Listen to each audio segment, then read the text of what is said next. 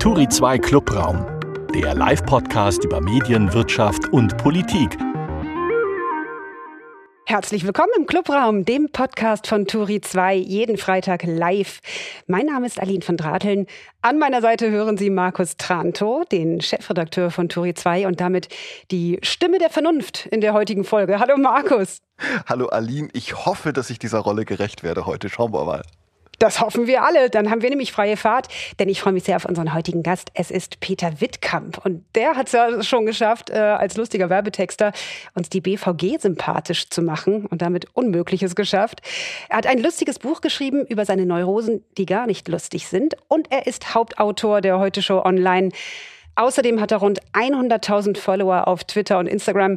Peter, was das Geheimnis deines Erfolgs ist, das wollen wir in der kommenden guten halben Stunde herausfinden. Vorweg aber, was ist denn eigentlich deine eigene Berufsbezeichnung? Oh, äh, das, das, variiert immer so ein bisschen, aber ich glaube, am allumfassendsten ist Autor. Also ein, ein, Urheber von meist schriftlichen Werken. Und man kann auch sagen Autor, Gag-Autor, äh, Werber, Schreiberling oder sowas, aber Autor trifft es eigentlich immer ganz gut. Ich finde, das trifft überhaupt nicht alles, äh, was du abdeckst hier für uns. Aber das werden wir herausfinden, denn bevor wir, Tausendsasser, ein Hans Dampf in allen Gassen. Bevor wir über dich reden, wollen wir über die wichtigen Themen der Woche sprechen. Und dazu, das passt ganz gut, stellt hier immer jeder eine These auf, die sich ähm, am besten auf eine Meldung der aktuellen Woche bezieht. Und die anderen geben dann ihren Senf dazu. Und Senf dazu geben, das ist eigentlich dein Hauptberuf, Peter, oder? Also, los geht's. Die Themen der Woche. Ja, ich konkurriere da mit äh, Vicky Weißenherz als offizieller Senfzugeber. Ist mal, äh, ich stelle jetzt meine These vor. Sehr gut. Nee, ich, ich quatsch erst noch ein bisschen ähm, und ich würde okay. vorschlagen, dass wir mit Markus Tranto anfangen, mit dem Chefredakteur. Ich bin hier ja neu, Peter, weißt du, da muss ich noch total höflich sein. In Zukunft fange ich dann immer an, ist ja klar. äh, aber ich bin total froh, dass du an meiner Seite bist, Peter, hier bei meiner okay. Premiere als Hauptmoderatorin. Denn als Gast bist du ja nicht irgendwie äh, der, der Mickey Beisenherz von Berlin, äh, wie du dich selber nennst gerade, sondern du bist auch so eine Art eierlegende Wollmilchsau. Und schon habe ich das Bild vom randalierenden Wildschwein vor Augen. Ich weiß nicht, ob ihr es alle gesehen habt. Es war meine persönliche Lieblingsmeldung der Woche. Ja. In Hagen kam eine 39-jährige Frau nach Hause, fand ein Wildschwein in ihrer Erdgeschosswohnung auf dem Sofa liegen, das wohl irgendwie durch die Terrassentür gekommen war. Und äh, die gerufene Polizei ähm, hat es nicht festgenommen, obwohl es das ganze Wohnzimmer verwüstet hatte, sondern über die Haustür zurück ins Freie gelassen. Das war die richtige Entscheidung, denke ich. Da wären wir alle einer Meinung. Das ist jetzt noch nicht meine These. Ich hoffe, jetzt wird es etwas kontroverser und wir beginnen, wie ich gerade schon sagte, mit Markus Tranto. Ja, ähm, ich möchte mit euch gerne über die äh, Causa Reichelt bei Springer sprechen, die ja immer mehr so zu einer Causa Matthias Döpfner sich entwickelt. Sieht tatsächlich so aus, als habe Döpfner deutlich mehr Fehler gemacht, äh, als bisher bekannt ist, um das mal so ganz grob nur zusammenzufassen. Und es gibt jetzt die ersten Stimmen, die eine Absetzung des Springer-Chefs fordern. Ähm, ich dagegen finde, Matthias Döpfner sollte bleiben. Vielleicht jetzt nicht unbedingt als BDZV-Chef, also ähm, als Chef des Verbandes der Zeitschrift Zeitschriftenverleger wird die Luft tatsächlich im Moment dünner, wenn man den Meldungen so glauben mag, die da momentan bei uns auch bei turi2.de zu lesen sind. Aber bei ähm, äh, als als ähm, Vorsitzender, als Chef von Springer kann er meinetwegen äh, oder kann er meiner Meinung nach bleiben, sollte er bleiben. Natürlich, wenn er sich entschuldigt, wenn er Besserung zeigt. Warum sollte er bleiben? Und damit sind wir dann bei meiner These. Ähm, wenn sich reiche Männer mit großem Ego und einem hohen Sendungsbewusstsein wie das bei Döpfner sicherlich der Fall ist, gecancelt fühlen und in der Schmollecke sitzen, dann ist daraus noch nie irgendwas Gutes geworden und noch ein Alternativmedium in der Tichy-Liga brauchen wir in Deutschland nicht. So, jetzt kommt ihr. Mhm. Ich, ähm, du willst also auf den Döpfner keinen Deckel machen. Ähm, fiel mir gerade ein, aber ich glaube, ja. Danke, dafür, für sowas werde ich bezahlt. Ähm, ich ich glaube, das ist so ein bisschen das Argument, also man, man, man will den Straftäter nicht ins Gefängnis stecken, weil es könnte ja sein, dass der dann ausbricht und noch wütender ist als vorher und dann da was noch Schlimmeres macht. Deswegen kommt er gar nicht. Also das so, so habe ich das äh, gefühlt, diese Argumentation. Also man kann den jetzt nicht äh, quasi äh, Konsequenzen spüren lassen, weil sonst könnte es ja noch schlimmer werden. Und eine Konsequenz wäre ja schon, wenn er nicht mehr BDZV-Vorsitzender ist. Ne? Das ist ja, wäre ja schon so ein Schuss von Bug und das zeichnet sich im Moment ja tatsächlich ab. Äh, die ersten wenden sich ja gegen ihn. Mhm. Ja, also so bestrafen, bestrafen, Konsequenzen leid. Wobei da auch die Frage ist, also ab wann ist es denn? Also ab wann, also wenn man ein großes Medienunternehmen, gerade äh, den Springer Verlag leitet, das geht ja nicht ohne Lügen, das geht ja nicht ohne Tricksen, das geht ja nicht um ohne irgendwas zu verschweigen und an äh, manchen Stellen dann wiederum äh, zu lancieren. Also ab wann ist denn zu viel gelogen? Ab wann ist zu wenig vielleicht auch? Äh, ähm, also war, wie misst man das eigentlich? Ab wann ein äh, Vorstandschef zu viel Mist gebaut hat? Das finde ich auch schwer zu beurteilen, ehrlicherweise. Ja, aber den Job hat jetzt ja gerade Friede Sprenger und das muss sie mal tun, ne?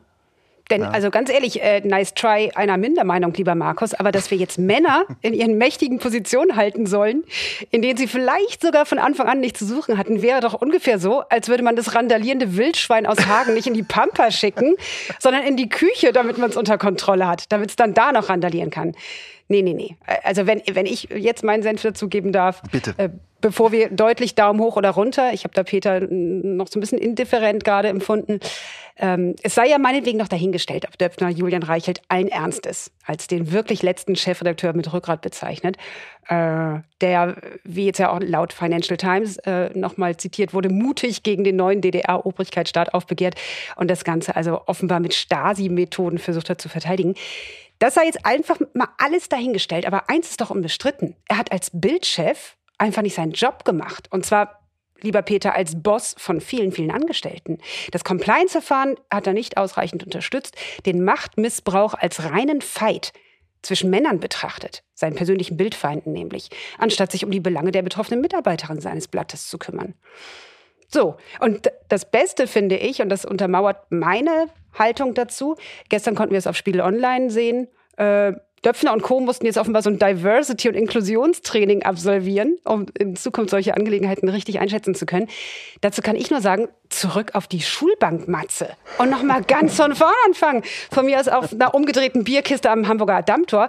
Angst vor dem, was dann kommen könnte, ist nie ein guter Berater. Not my president, time's up. Das ist aber ein interessant, das ist wahrscheinlich der Horrorjob überhaupt, wenn du derjenige bist, der dieses Seminar bei Springer leiten muss, oder? So.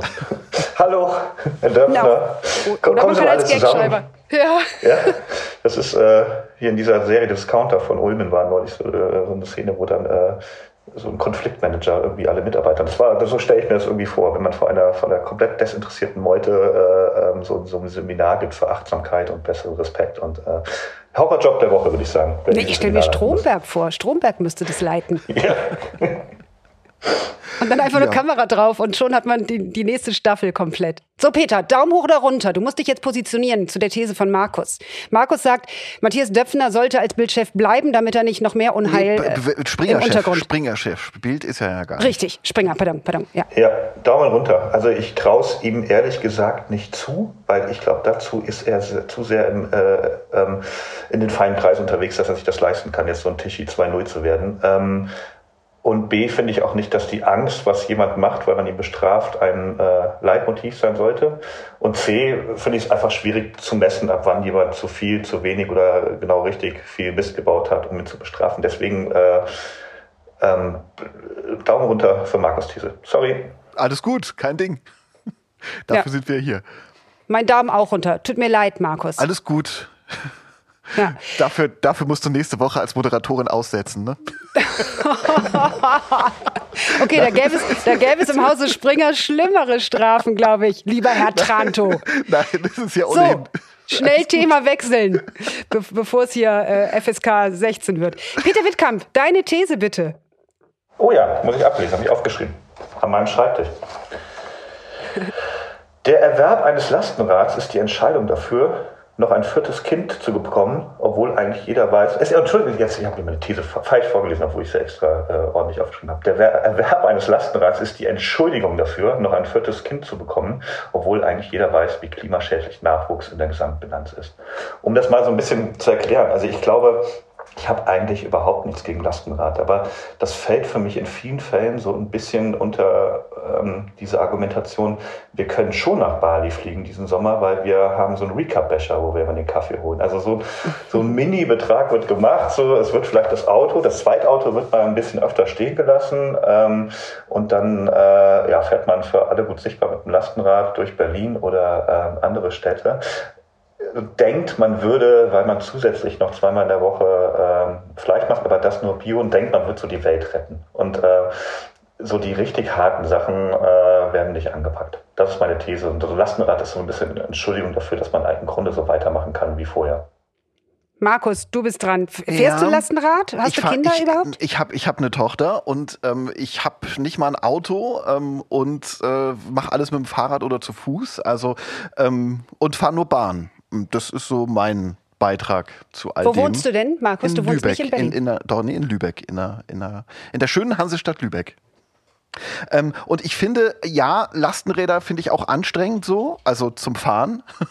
ähm, ich habe das immer anders gelöst, äh, aber äh, trotzdem, trotzdem finde ich die, die These selbst, wenn man sie sozusagen ohne den Kontext, den du gerade noch geliefert hast, finde ich ein bisschen, ein bisschen äh, äh krass, weil ähm, so ein Kind-Politik ist ja schon, ist ja schon in China gescheitert, beziehungsweise hat da ja für ganz viele so Probleme gesorgt. Und ich glaube, das würden wir, wenn wir anfangen würden, ähm, da jetzt mit Regulierung zu kommen, kommen, ähm, was so privates Verhalten angeht, äh, würde das das nicht besser machen. Also ich ja. Ich würde euch bitten, in eurem äh, Newsletter nicht zu schreiben, Peter Wittkamp ist für Kinderregulierung, weil sonst habe ich ein sehr unruhiges Wochenende. Das heißt nicht. Oder deine Freundin. ja, also, also, also Welche Freundin? Das schreiben wir als Überschrift. ja, Kinderlos Single. Kinder. Nein, also wie gesagt, also ich, ich, ich finde die These ein bisschen krass. Sie passt natürlich zu einem, zu einem Gag-Autor und so. Und wenn du diesen Kontext drumherum lieferst, dann, dann kann ich das schon verstehen, dass manche Dinge, ähm, an, an denen wir uns festhalten oder die so quasi religiös verfolgt werden von uns heutzutage oder quasi religiös verfolgt werden, wie zum Beispiel den Refill-Becher oder wie, äh, keine Ahnung, der Weg mit dem Fahrrad äh, zur, zur, zur Schule der Kinder. Ähm, das ist dann, ist dann so, ein, so ein Stellvertreter dafür ähm, und dann wird auf der anderen Seite dann wieder mit dem SUV gefahren. Von daher kann ich das schon, kann ich sozusagen den, den Kontext der These unterstützen, die These selbst eher nicht. Na gut, dann bin ich jetzt dran. Also ich müsste mich ja eigentlich am meisten hier provoziert fühlen, denn ich wohne im Home of Lastenrad. In, in Berlin-Prenzlauer Berg wohne ich. Und ich habe zwei Kinder. Was ich nicht habe, ist ein Auto und auch kein Lastenrad. Ja, jetzt ist es aber so, egal was ich jetzt erzähle, es ist ja so, dass man als Frau und Mutter es sowieso immer falsch macht. Vor einiger Zeit, die Älteren unter uns erinnern sich, vielleicht hieß es ja noch, wer keine Kinder kriegt, ist egoistisch. So, wer soll denn später mal die Renten zahlen? Jetzt ist es also egoistisch, wenn man Kinder kriegt, weil die das, äh, äh, das Wasser wegtrinken auf der Welt und, und zu viel sind. So. Es heißt nicht ohne Grund Lastenrad, obwohl darin eigentlich immer nur Kinder transportiert werden und keine Waschmaschinen oder Backsteine. Weil Kinder sind eine Last. Sie sind die Last. So. Ohne sie wären im Prenzlauer Berg vielleicht viele schöne Vierzimmerwohnungen frei. Aber wem nützt das denn, wenn dann in 40 Jahren der, der ganze Planet leer ist, weil es keinen Nachwuchs mehr gibt? Ich finde, Eltern, die sich diese Last aufbürden, dürfen sowieso alles. Außer SUV fahren vielleicht. Ich finde, ab in den Kreissaal, über den Bundespräsidenten mit einer schönen Grußkarte, eine Bahncard 100, ein Jahresticket für die BVG. So, und dafür in den Innenstädten Autos generell verbieten und Taxifahrer verbeamten. Das ist meine Haltung dazu. Ja, also für die These kriegst du einen Daumen hoch. Yay! Von mir auch. Ah, oh, super. Okay, klasse. Und Toll. Die, und, und, die These von, von, von Peter, der kriegt von mir so einen, äh, so einen horizontalen Daumen, ja. So, also, weil ganz zustimmen kann ich dem halt nicht. Ja, er, hat sich, er hat sich bemüht. Ja, genau. Stand immer schon in deinem Zeugnis früher, ne? Genau. So, jetzt kommt meine These, ja? Bin ich dran? Bitteschön.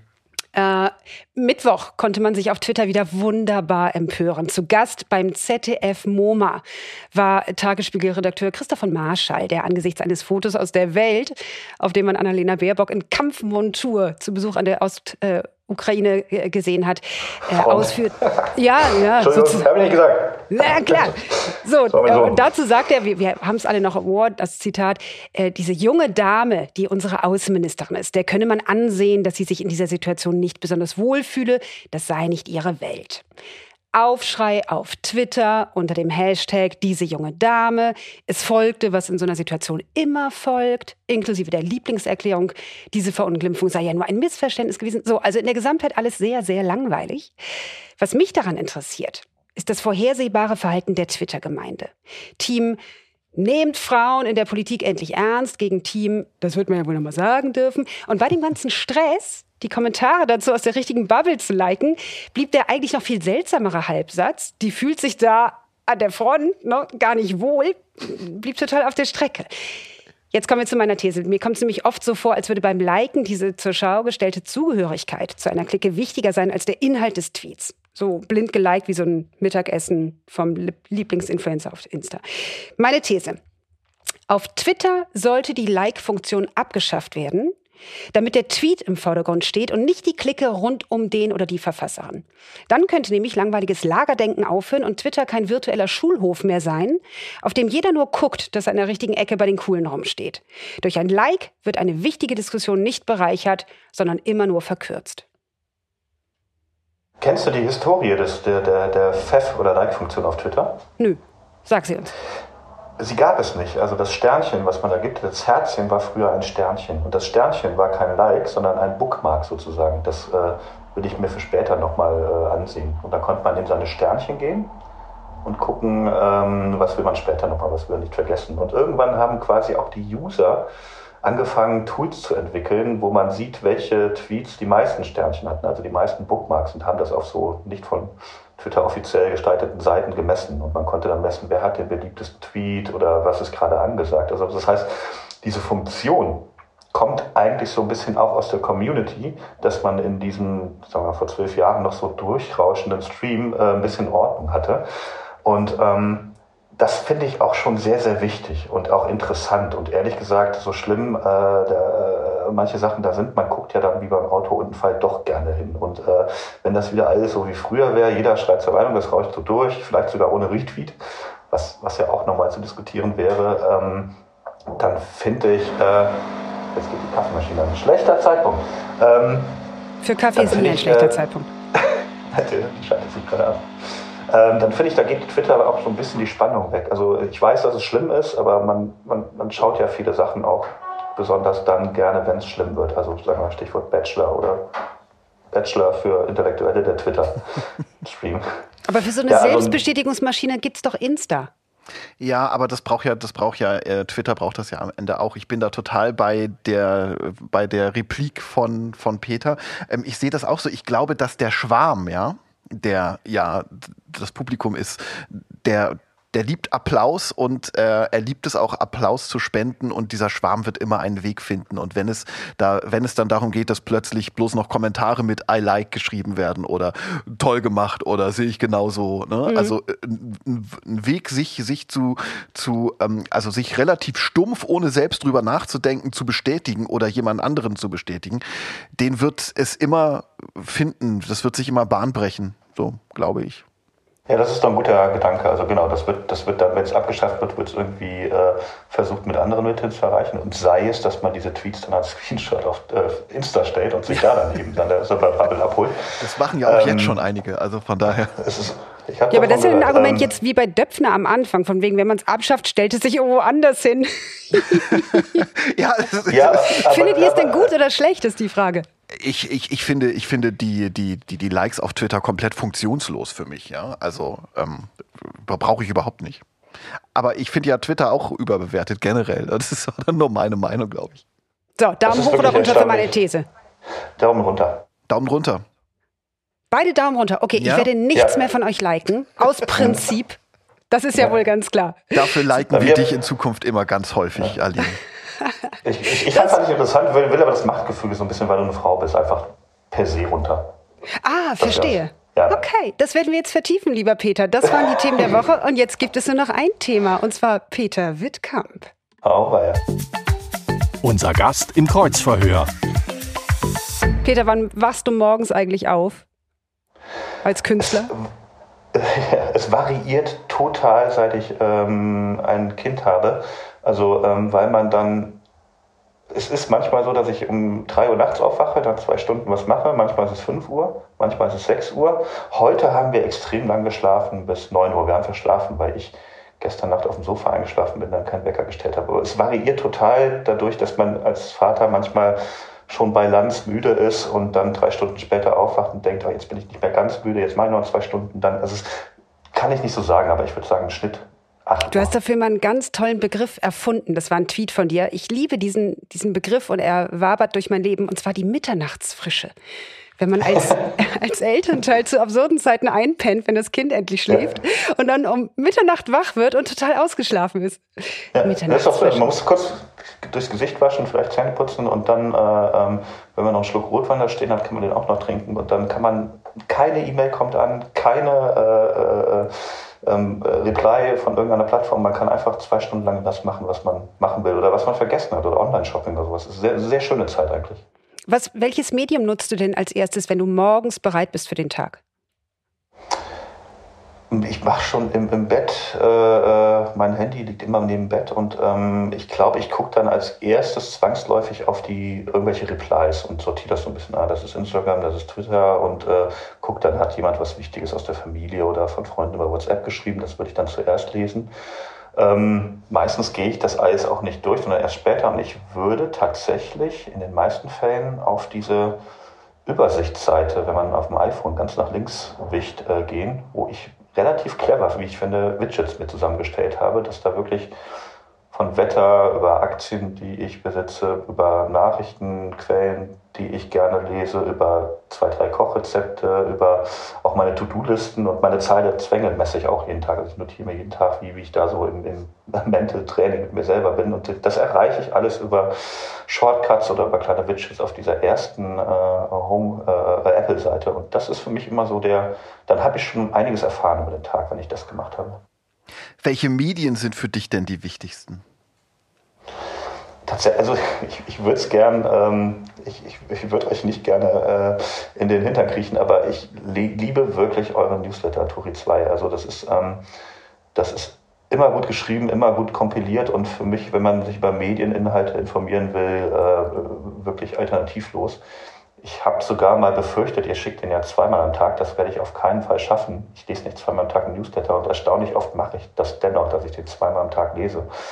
Jetzt nicht immer, wenn ich es abends vergessen habe und dann am nächsten Morgen zwei Newsletter habe von euch, dann, dann streiche ich einen weg. Aber tatsächlich, für Medieninhalte mag ich das sehr, sehr gerne und sonst gucke ich immer, dass ich irgendwie nicht alles lesen muss, sondern so ein bisschen aggregiert. Also für Twitter habe ich auch so eine kleine Suche, die mir einfach die Tweets, die über zweieinhalbtausend Likes, da sind wir wieder haben, dass ich so weiß, okay, was wurde denn da diskutiert?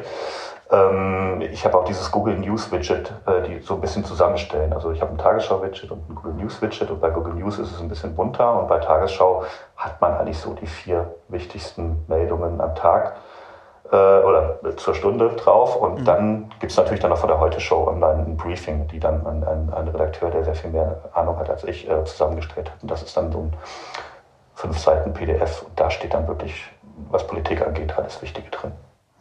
Welches Medium ist bei dir zuletzt vom Schirm gerutscht, also im Sinne von, dass du es nicht mehr nutzt? Auch das wird euch sehr freuen.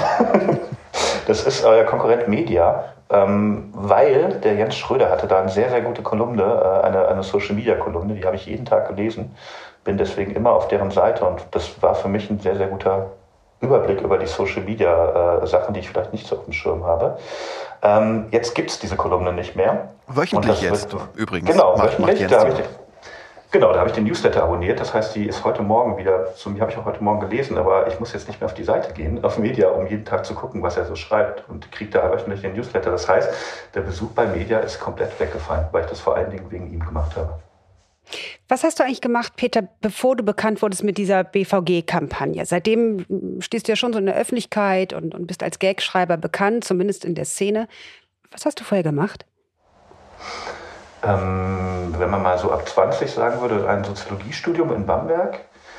Dann aus der Soziologie, ich war DJ auch in Bamberg und, und diese Mischung Musik und äh, Empirie, Statistik hat mich dann zur Universal geführt, wo ich in der Marktforschung gelandet bin. Und gerade als ich mein Studium fertig hatte, ist meine Chefin gegangen und ich habe dann quasi die, die Marktforschung übernommen, was äh, sehr gut klingt, aber im Grunde bedeutete, dass ich Chef von mir selber und manchmal, manchmal ein, zwei Praktikantinnen war. Ähm, und habe da aber schon getwittert und hatte immer Anfragen von Leuten, äh, wo ich denn Werbetexter sei. Und das hat sich wiederholt, sodass ich überlegt habe, vielleicht wäre ja Werbetext auch was für mich und bin dann zu Torben Lucy und die gelbe Gefahr. Mhm gegangen, äh, war da Werbetexter, Konzepte Und dann hatte ich die, die ähm, Idee, zu Tape TV zu gehen. Damals noch so ein, so ein Video, Internet-Video, Musikvideo-Dienst. Mhm. Und das war eine schlechte Entscheidung. Äh, das war irgendwie alles ein bisschen komisch da. Und ich habe nach drei Tagen gesagt, ich komme nicht mehr wieder. Musste mir dann überlegen, was ich äh, mache und habe dann gesagt, dann mache ich mich selbstständig. Und das äh, hat am Anfang ein bisschen geruckelt. Und dann spätestens seit der BVG-Kampagne und dann parallel äh, diverse Gagschreiberjobs hat sich das so ganz gut verselbstständigt. Hm. Wann, äh, wann hast du, wenn wir nochmal einen Schritt zurück, weiter zurückgehen, wann hast du gemerkt, dass du lustiger, humorvoller, äh, pointierter bist und denkst als andere? In der Schule. Also man hat, man merkt relativ schnell, glaube ich, in der, in der Schule, ob man, äh, ob man zu diesen zwei, drei frechen Jungs oder Mädchen gehört, die immer was reinrufen oder immer so eine Antwort auf den, den Lehrer haben oder die, äh, die in der Abi-Zeitung dann später unter der Rubrik beste Sprüche stehen. Und ähm, ja, das merkt man relativ schnell. Da habe ich, glaube ich, schon äh, gedacht, okay, das, äh, das kann ich vielleicht gar nicht so schlecht. Und dann verfestigt sich das auch so ein bisschen, dass man dann in der Uni-Zeitung nicht die Politik. Also ich habe einen Freund, der hat Politik gemacht, ich habe die Spaßsachen gemacht und er, er ist jetzt invest, in, Investigativjournalist beim, beim Spiegel, Sven Becker, und ich bin, naja, äh, Quatschmacher weiterhin. Und äh, das war, war, schon in der Uni-Zeitung eigentlich klar, wie sich das Ja, aber du bist Quatschmacher, der richtig gut verdient. Das ist dein, dein Job. So, wie entscheidest du denn, diesen Witz mache ich jetzt bei Twitter oder Insta für Umme, für, für meine Freunde, für, für mein Ego und diesen Witz verkaufe ich als Gag-Autor? Hm, das ist ja meine Auftragsarbeit. Also wenn ähm, bei der Heute Show Online, wo Teil meiner Arbeit ja auch darin besteht, einfach mit den freien Autoren, die zu briefen oder vielleicht auch mal eine Line von denen umzuschreiben oder noch ein bisschen mehr zu pointieren. Und ich greife da am liebsten nur dann ein mit eigenen Gags, wenn ich merke, es läuft irgendwie nicht so gut oder heute haben nicht alle Zeit. Ähm, wenn ich da was schreibe und wir das aus irgendwelchen Gründen nicht nehmen und ich aber immer noch denke, das ist ein guter Witz, dann äh, veröffentliche ich den einfach auf Twitter. Ähm, viele der Sachen sind aber auch so speziell oder so politisch, dass ich denke, da habe ich jetzt gar keine andere Verwendung für. Dann versanden die eben, das ist eben wie in der Werbung, dass man auch viel für die Tonne macht.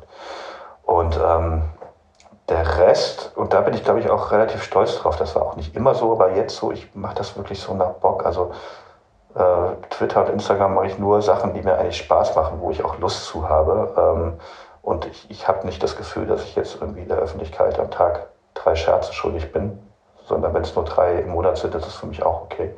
Ähm, ja, noch, noch Lust und Laune. Aber wenn irgendwie in den Jobs, in denen ich arbeite, was übrig ist, wo ich denke, dass, so schlecht war es jetzt auch nicht, dann, äh, dann äh, bringe ich es nochmal auf meinen privaten Kanälen.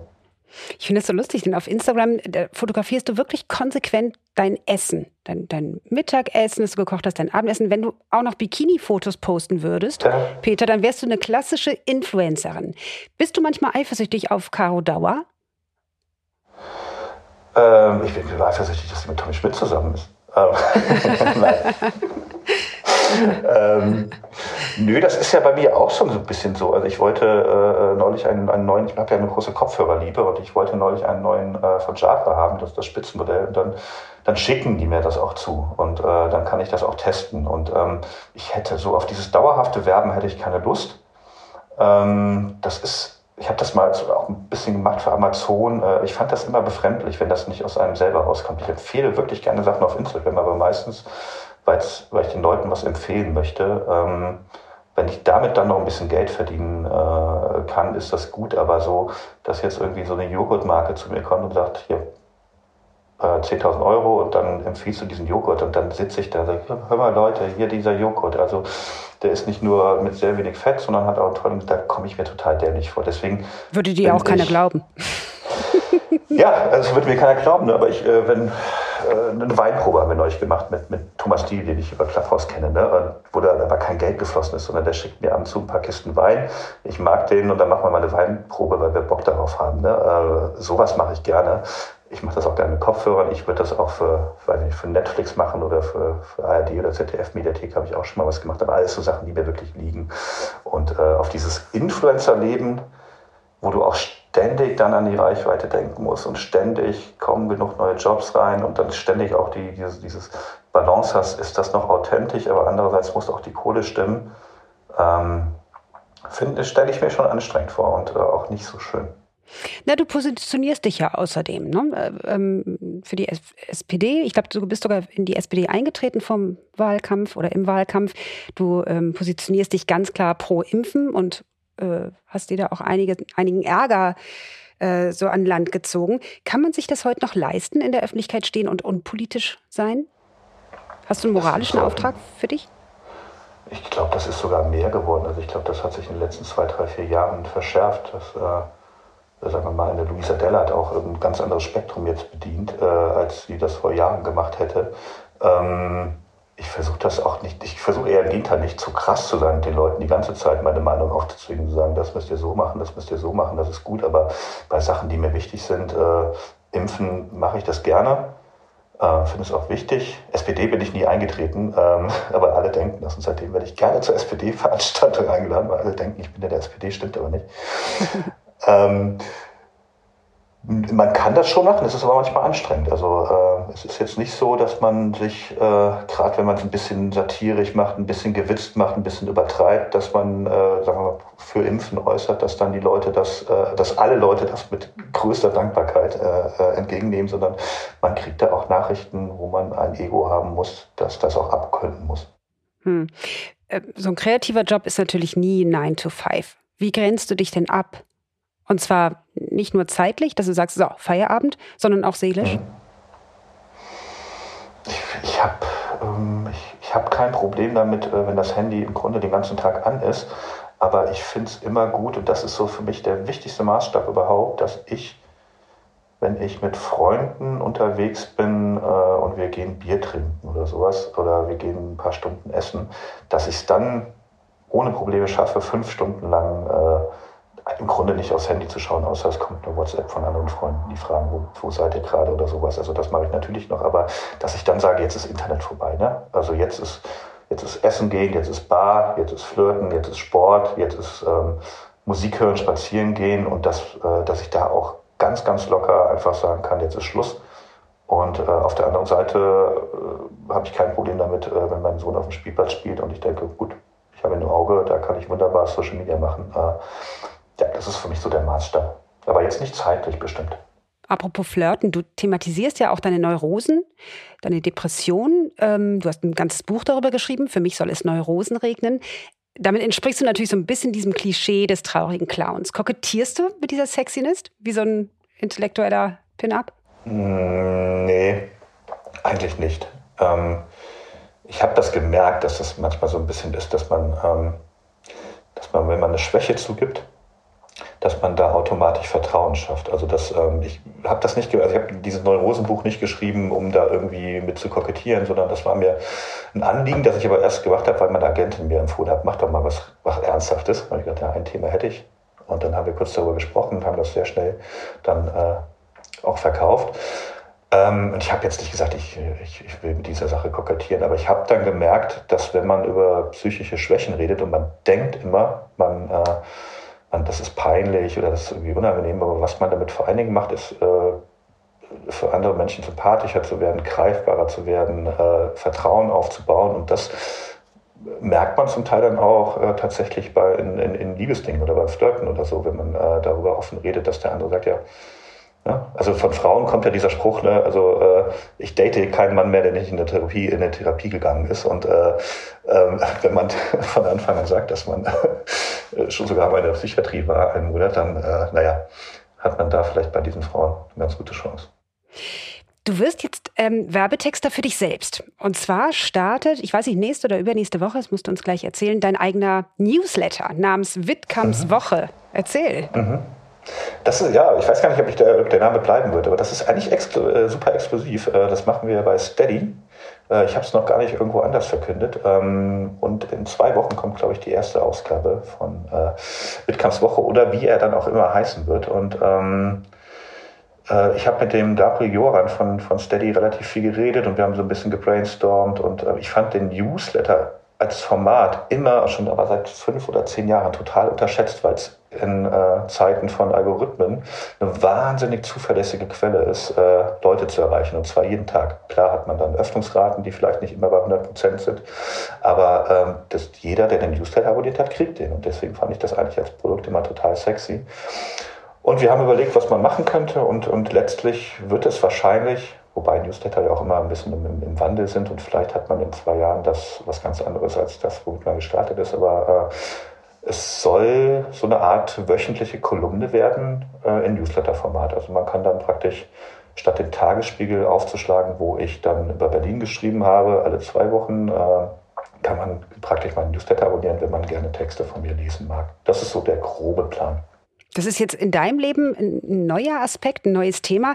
Schreiben, Newsletter insbesondere schreiben, ist im Moment total en vogue. Ist jetzt nichts Neues, sondern ähm, eher so ein bisschen anachronistisch, finde ich. Schreiben als der neue heiße Scheiß, wo alle anfangen, Podcasts zu machen oder TikTok-Videos. Ist das so eine Art Gegenbewegung zu schneller, bunter, lauter? Hm, nee, ich glaube nicht. Also gerade also die, die Plattform Steady ermöglicht ja auch den Leuten, ähm, die müssen kein Newsletter schreiben. Also man, äh, ich glaube, Katja Berlin hat da einen Podcast, der so unterstützt wird. Ne? Man kann sagen, ich kriege die neuen Folgen, wenn ich äh, da subscribe. Und der Raul Krauthausen, der, ähm, der Aktivist, der hat, glaube ich, nur eine Unterstützung. Also man kann, kann auf der Steady-Seite einfach sagen, ich unterstütze deine Arbeit. Äh, dann hat er noch so kleine Dankeschöns ähm, äh, zum Beispiel mal ein Video-Call äh, oder sowas mit ihm, aber prinzipiell kann man da eigentlich nur sagen, ganz ohne Newsletter oder ganz ohne Podcast, ähm, ich unterstütze deine Arbeit. Also man kann dieses Modell für viele Fälle nutzen und ich glaube nicht, dass es ist eher eine Ergänzung zu Podcasts, also dass Leute merken, ähm, ich brauche das große Medium nicht mehr im Hintergrund, ich muss das nicht beim Spiegel machen, bei der Washington Post oder äh, irgendwo, sondern äh, ich bin jetzt meine eigene Marke und ich kann da einen Podcast oder einen Newsletter machen und weil das nicht an die Zeitung geht, das Geld, sondern direkt an mich, äh, lohnt sich das auch für mich.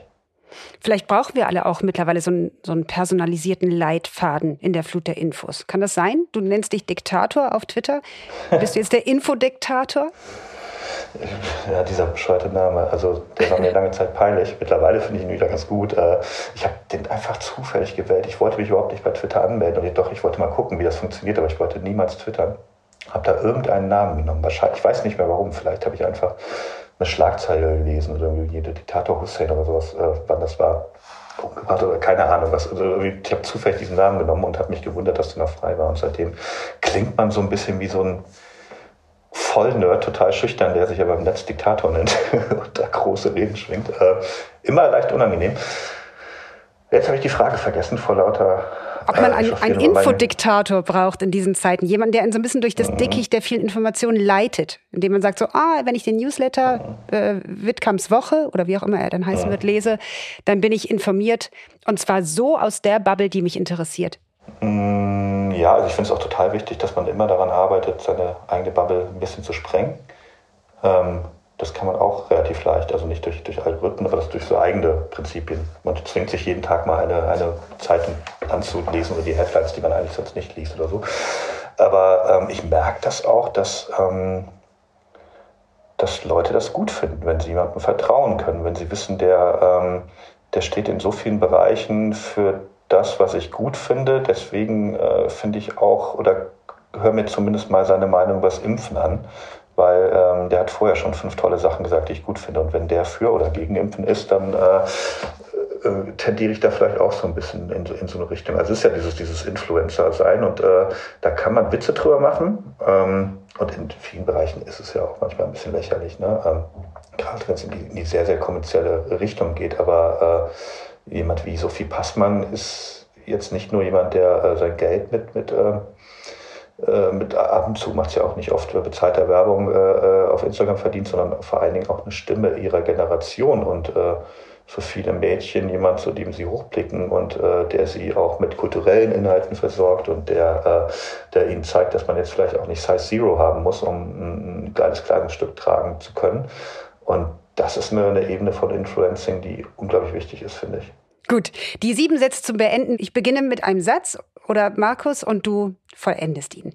Los geht's. Von Instagram gelernt habe ich, dass ähm, man sich tatsächlich ähm, mit äh, wildfremden Leuten vernetzen kann und irgendwie äh, so eine Art Gemeinschaft aufbilden kann und dass das in, äh, mit sehr viel weniger Streit drumherum äh, passieren kann als auf Twitter.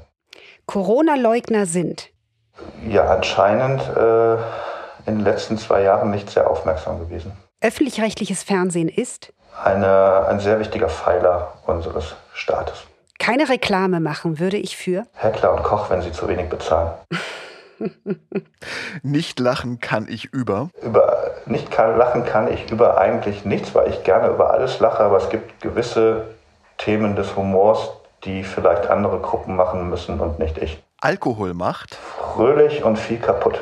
Ich bereue, dass ich vielleicht nicht äh, in meiner Jugend schon äh, so das Ziel gehabt habe, was Kreatives zu machen, sondern erstmal den etwas leicht komplizierten Umweg über Soziologie gegangen bin und dass ich mich nie in meiner Jugend auf eine Poetry Slam Bühne gestellt habe. so, bleibt noch der klassische Ausblick in die Zukunft. Peter, welchen Traum willst du dir noch erfüllen? Hm, ich bin sehr schlecht im Reisen ähm, äh, und ich, ich bräuchte wirklich so einen Reisemanager, also jemand, der mir sagt, da habe ich für dich freigenommen, zweimal im Jahr, dreimal da habe ich dir diese Reise gebucht, da hast du gesagt, das würde dich interessieren und da geht's los, hier sind die Tickets, das ist das Hotel, habe ich nach deinen Wünschen, was du so magst, ausgesucht. Das wäre, also wenn das jemand beruflich macht, bitte bei mir vorstellig werden. Ich brauche so einen Reiseorganisator. Deswegen bin ich sehr schlecht im Reisen und war zum Beispiel nie in Irland und würde das unglaublich gerne machen, mal nach Irland fahren, weil ich das Gefühl habe, diese Mischung aus äh, im Pub trinken und schöne Landschaften sehen könnte mir ganz gut gefallen.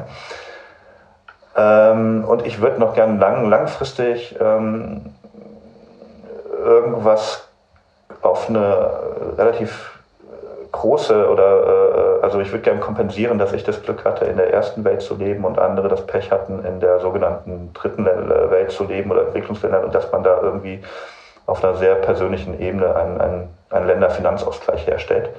Und ich glaube, dafür spare ich auch einen guten Teil meines Geldes.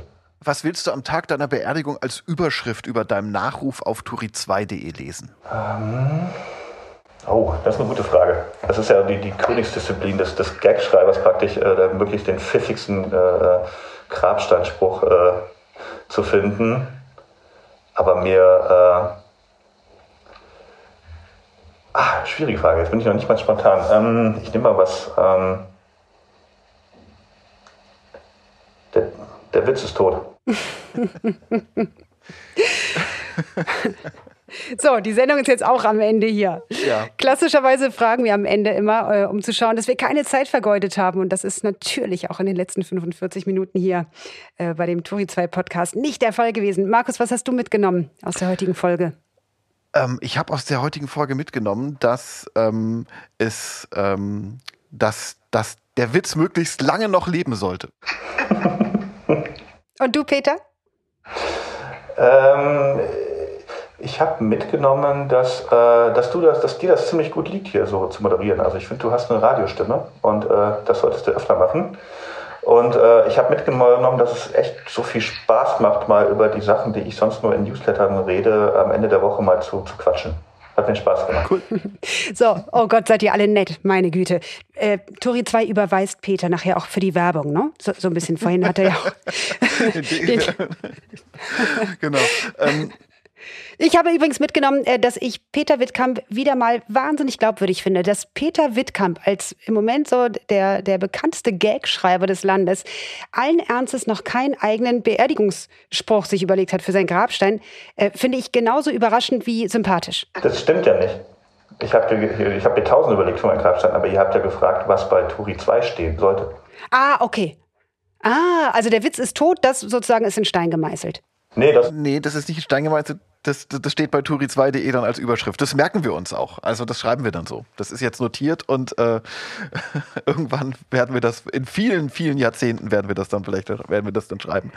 Ähm, ich kann noch einmal eine, eine, eine Ansage machen und zwar, ähm, dass das jetzt so langsam zu Ende geht, unser, unser Live-Podcast für heute. Und wenn ihr, liebe Hörerinnen und Hörer hier äh, im Clubraum ähm, den Anfang verpasst habt, dann habt ihr heute Abend ab circa 18 Uhr die Chance, das Ganze Ganze nachzuhören als Mitschnitt, als Podcast auf turi2.de und natürlich auf allen üblichen Podcast-Plattformen. Genau, und ich verabschiede mich an dieser Stelle von äh, dem Chefredakteur Markus Tranto von Turi 2 und von unserem heutigen Gast Peter Wittkamp. Und nächste Woche an dieser Stelle hört ihr wieder Tess Kadiri. Und wir hören uns dann in 14 Tagen wieder. Macht's gut, es war sehr schön. Bis dann. Ciao. Danke, bis dann. Tschüss. Tschüss. Turi 2 Clubraum, der Live-Podcast über Medien, Wirtschaft und Politik. Jeden Freitag um 12 Uhr.